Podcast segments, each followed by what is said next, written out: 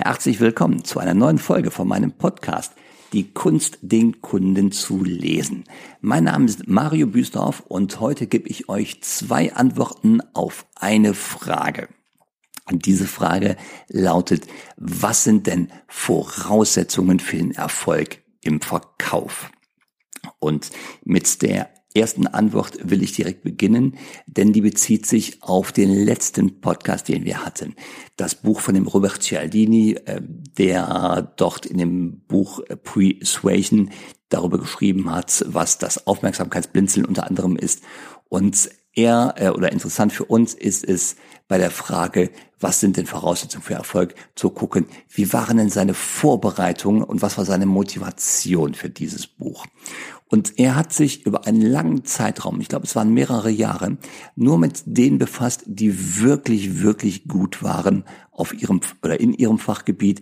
Und er hat diese Leute ähm, auf Vorträgen besucht, er hat sie bei ihrer Arbeit besucht und er hat immer versucht, von diesen Leuten zu lernen, herauszufinden, was sind deren Eigenschaften, wie gehen sie vor, was ist deren Verhaltensweise, wie reagieren sie in bestimmten Situationen. Und das ist die Antwort Nummer eins auf die Frage, wie kann ich denn den oder was sind die Voraussetzungen für den Erfolg im Verkauf? Die Voraussetzung ist, du willst von den Besseren lernen. Und zwar nicht einfach von den Besseren, sondern such dir die Leute, die richtig besser sind als du. Die gibt es immer. Such dir die Leute, die richtig besser sind ähm, in deinem Bereich. Such dir die Leute, die spitze sind und versuche von ihnen zu lernen. Und in dem Buch äh, von Cialdini hat er eine kleine Anekdote beschrieben. Und die Anekdote, die hat auch einen Bezug zu uns hier in der Körpersprache im Verkauf. Und er hat beschrieben eine Anekdote von dem Milton Erickson. Der ist dem einen oder anderen auch sicherlich bekannt aus einem anderen Kontext. Milton Erickson war einer der wirklich besten Psychiater, Psychologen in den USA. Und er war ein echter, echter Meister, wenn es darum geht, nonverbale Elemente in Verhandlungen einzusetzen. Wobei die Verhandlungen bei ihm waren Therapiegespräche, Patientengespräche. Und er war halt ein Meister darin, der Milton Erickson, nonverbale Signale aufzunehmen und in seine Gespräche einzubinden. Und eine Sache möchte ich euch mitgeben ähm, aus dieser Anekdote. Er hat nämlich dem Milton Erickson eine Technik verwandt, bei der er seine Stimme absenkte. Und zwar ging es immer darum, wenn er in seinen Patientengesprächen auf etwas gestoßen war, wo er meinte, der Punkt hat große Relevanz jetzt für die weitere ähm, Therapie. Und dann hat er als Test, um zu gucken, reagiert der Patient auf diesen Punkt, hat er seine Stimme wenn es zu diesem Punkt kam, wo er meinte, dieser ist wirklich wichtig, dann hat der Milton Erickson seine Stimme zurückgenommen. Er hat leiser geredet und er hat darauf geachtet, was macht der Mensch, der mir gegenüber sitzt. So.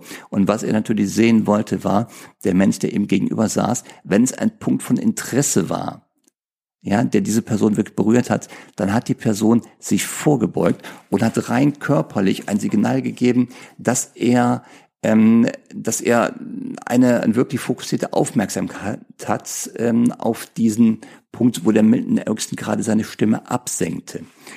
Und äh, das heißt, der Patient, der hat sich wirklich zur Information hin vorgebeugt. Milton Erickson nimmt seine Stimme zurück und der Patient beugt sich vor, um ihn besser verstehen zu können. Ja, und es gibt viele, viele Beweise und Studien dafür, dass Menschen Dingen mehr Bedeutung verleihen, wenn sie diesen Dingen oder diesen äh, Menschen näher zugewandt sind. Und dieses reine sich zuwenden also hin zu einer anderen Person, die gerade die Stimme absenkt, ist ein Zeichen dafür, dass ähm, ich sehr interessiert bin an dem, was der andere gerade sagt. Vor allem, wenn es leiser wird, dann fokussiere ich mich darauf. Da sieht man auch in der Mimik oder man kann da bestimmte Konzentrationssignale sehen. Und dann weiß ich natürlich als derjenige, der gerade die Stimme absenkt, aha, ich habe hier wirklich den Punkt getroffen, der von Interesse ist. Wenn wir das übertragen auf uns im Verkauf, dann heißt das, ihr könntet auch mal sowas äh, einfach einsetzen in euren Gesprächen. Wenn ihr der Meinung seid, ihr habt den Punkt gefunden, der dem Kunden wirklich wichtig ist, also wie du die Punkte rausfindest im Gespräch, das lernst du natürlich bei mir in Seminaren. Das setzt jetzt voraus, dass wir so einen Punkt gefunden hätten für ein Gespräch. Und wenn du der Meinung bist, du hast zum Beispiel nehmen wir mal fiktiv eine Situation, Verkaufsgespräch, äh, eine Kreuzfahrt im Reisebüro. Wenn du der Meinung bist, dem Kunden ist gerade genau die Außenkabine mit dem Balkon wichtig, dann senkst du mal einfach deine Stimme ab, wenn es auf den Punkt mit dem Balkon kommt und mit der Außenkabine. Und jetzt kannst du beobachten, wenn du gute Arbeit gemacht hast, kann dein Kunde dir entgegenkommen, also rein körperlich mit dem Oberkörper dir entgegenkommen. Und das ist für uns ein nonverbales Zeichen von wirklich, wirklich großem Interesse. Und dann weißt du, das ist auch der Punkt, wo er bereit ist, ähm, bei dir abzuschließen und vielleicht sogar etwas mehr zu bezahlen als bei deinem Mitbewerber. Ja, also dieses reine Testen, nimm mal die Stimme zurück und achte auf die Reaktion deines Gegenübers. Das kann ein Hinweis darauf sein, dass du wirklich einen sogenannten Hotspot gefunden hast, wenn der Kunde dir da gegenüber, also entgegenkommt mit dem Körper oder andere Zeichen von Fokussierung zeigt im Gesicht. Das könnte zum Beispiel sein, das Zusammenkneifen der Augenbrauen, ja, so als Konzentrationssignal. Dann ist er sehr interessiert an dem, was du gerade sagst. Also eine super kleine Technik. Das könnten wir jetzt auch von den wirklich Guten lernen. Und das wäre die Antwort auf die Frage, Antwort Nummer eins. Was sind Voraussetzungen für den Erfolg? Du willst das ist die Antwort. Du willst unbedingt von denen lernen, die richtig, richtig gut sind in deinem Bereich. Und hier für uns als Beispiel gerade, kleines Beispiel der Milton Erickson, der halt in seinen Gesprächen die Technik einsetzte, dass er die Stimme absenkte, wenn er prüfen wollte, habe ich einen sogenannten Hotspot gefunden im Gespräch, also eine emotionale Interessenslage ähm, des Kunden oder des Patienten an dieser Stelle. Ja, also von den besten lernen heißt genau solche Dinge zu erkennen. Wie machen die das, dass andere Menschen ihnen folgen? So, das war Antwort Nummer eins. Und Antwort Nummer zwei, die ist aus der Verkaufstechnik. Und das erlebe ich wirklich häufiger, dass ich mit Teilnehmern diskutiere über den Punkt, ähm, so jetzt habe ich die Körpersprache echt gut im Griff. So, was ist denn noch wichtig für den Verkauf? Reicht das nicht schon?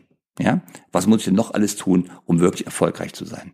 Und da ist die Antwort ganz einfach. Wenn du im Verkauf arbeitest, im professionellen Verkauf, brauchst du ein Verkaufssystem. Und was das ist, erkläre ich gleich mit dem Verkaufssystem. Verkauf ist ja immer eine Sache von Zahlen. Ja, das heißt, je mehr du machst, desto mehr Ergebnis wirst du haben. Wenn du am Tag zehn Leute anrufst, um Termine zu machen, hast du ein Ergebnis. Rufst du 100 Leute an, wirst dann ergeblich dein Ergebnis vermutlich höher sein. Also Verkauf ist ja eine Sache von Zahlen. Professioneller Verkauf ist eine Sache von Quote. Wenn wir das Beispiel mal nehmen mit zehn Anrufen, du rufst zehn an, dann kannst du überlegen, zehn Kunden, bei denen du einen Termin machen möchtest oder zehn Interessenten, wo du einen Termin machen möchtest, bei wie vielen kriege ich denn einen Termin? Wenn ich zehn anrufe, wenn ich das zehnte Mal auflege, den Hörer auflege, wie viele Termine habe ich da? Diese Quote musst du kennen. Da kommt irgendwas raus, beispielsweise du hast zehn angerufen, danach hast du sechs Termine dann ist dein Verhältnis 6 zu 10, 0,6 oder 60 Prozent. Und das musst du kennen für einen professionellen Verkauf. Weil jetzt musst du darauf achten, wie wird denn das besser? Wie entwickelt sich das über die Zeit? Wie kriegst du deine Quoten nach oben? Eine andere Quote könnte zum Beispiel sein, du hast Kunden, die kommen zu dir ins Geschäft rein. Wenn zehn Kunden reinkommen und beispielsweise nach einer bestimmten Kosmetik fragen, ja, wie viele gehen als kaufende Kunden wieder raus? Wie vielen hast du dann eine teure Kosmetik verkauft? Wenn du beispielsweise äh, von zehn Leuten, die reinkommen und sich dafür interessieren, nachher fünf zu Kunden machst, ist das die Zahl, die du als Ausgangsbasis hast. Wenn du jetzt daran trainierst oder daran übst, besser zu werden, wirst du merken, wie diese Quote nach oben geht. Und das ist ein, oder das sind Teile von einem Verkaufssystem. Du musst hier deine Zahlen und deine Quoten kennen und Wissen, um dann zu merken, wie du besser wirst. Weil dann kannst du auch nach jedem Gespräch kurz überlegen, warum ist das gut gelaufen? Was habe ich gemacht? Wie habe ich das genau gemacht? Oder wenn es in die Hose ging, überlegst du, okay, warum ging es denn in die Hose? Was genau, in welchem Moment hat der Kunde sich entschieden, Nein zu sagen?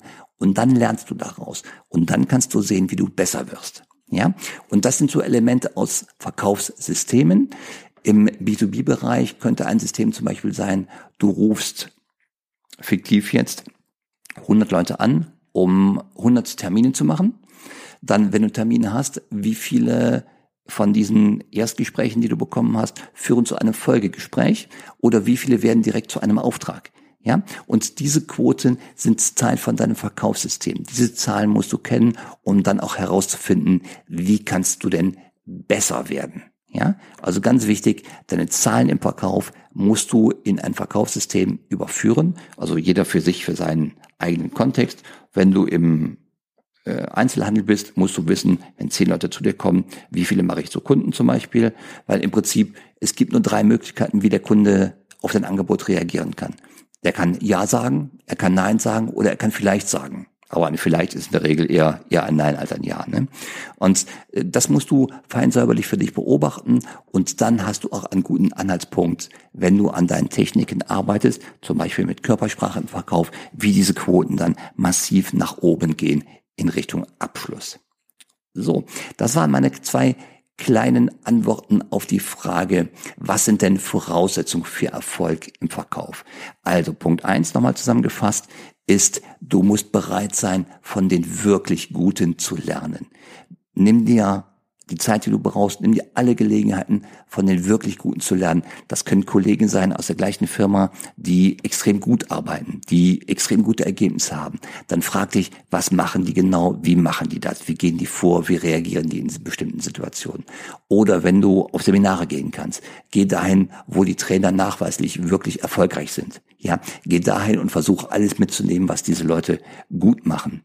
Und Antwort Nummer zwei auf die Frage, was sind Voraussetzungen für Erfolg? Ähm, ganz handfeste, handwerkliche Techniken aus der äh, aus dem Verkaufstraining. Du musst ein Verkaufssystem haben. Du musst wissen, wie deine Quoten sind vom Erstkontakt oder vom ersten Telefonkontakt bis zum Abschluss. Und da musst du im Prinzip jeden Verkaufsschritt, den du hast, Erstkontakt, wie viele, äh, also wenn du Kaltkontakt hast zum Beispiel, von bei wie vielen Anrufen, fiktiv zehn Anrufen, kriege ich wie viele Termine. Wie du das machst, wie du richtig gute Quoten hinkriegst, das lernst du auch bei mir in den Seminaren. Aber das sind Zahlen, die musst du wissen. Und ähm, also die Zahl, wie viele Ersttermine kriege ich, wie ähm, komme ich raus aus den Erstgesprächen, wie viele Folgeschritte habe ich, wie viele ähm, Abschlüsse habe ich sofort.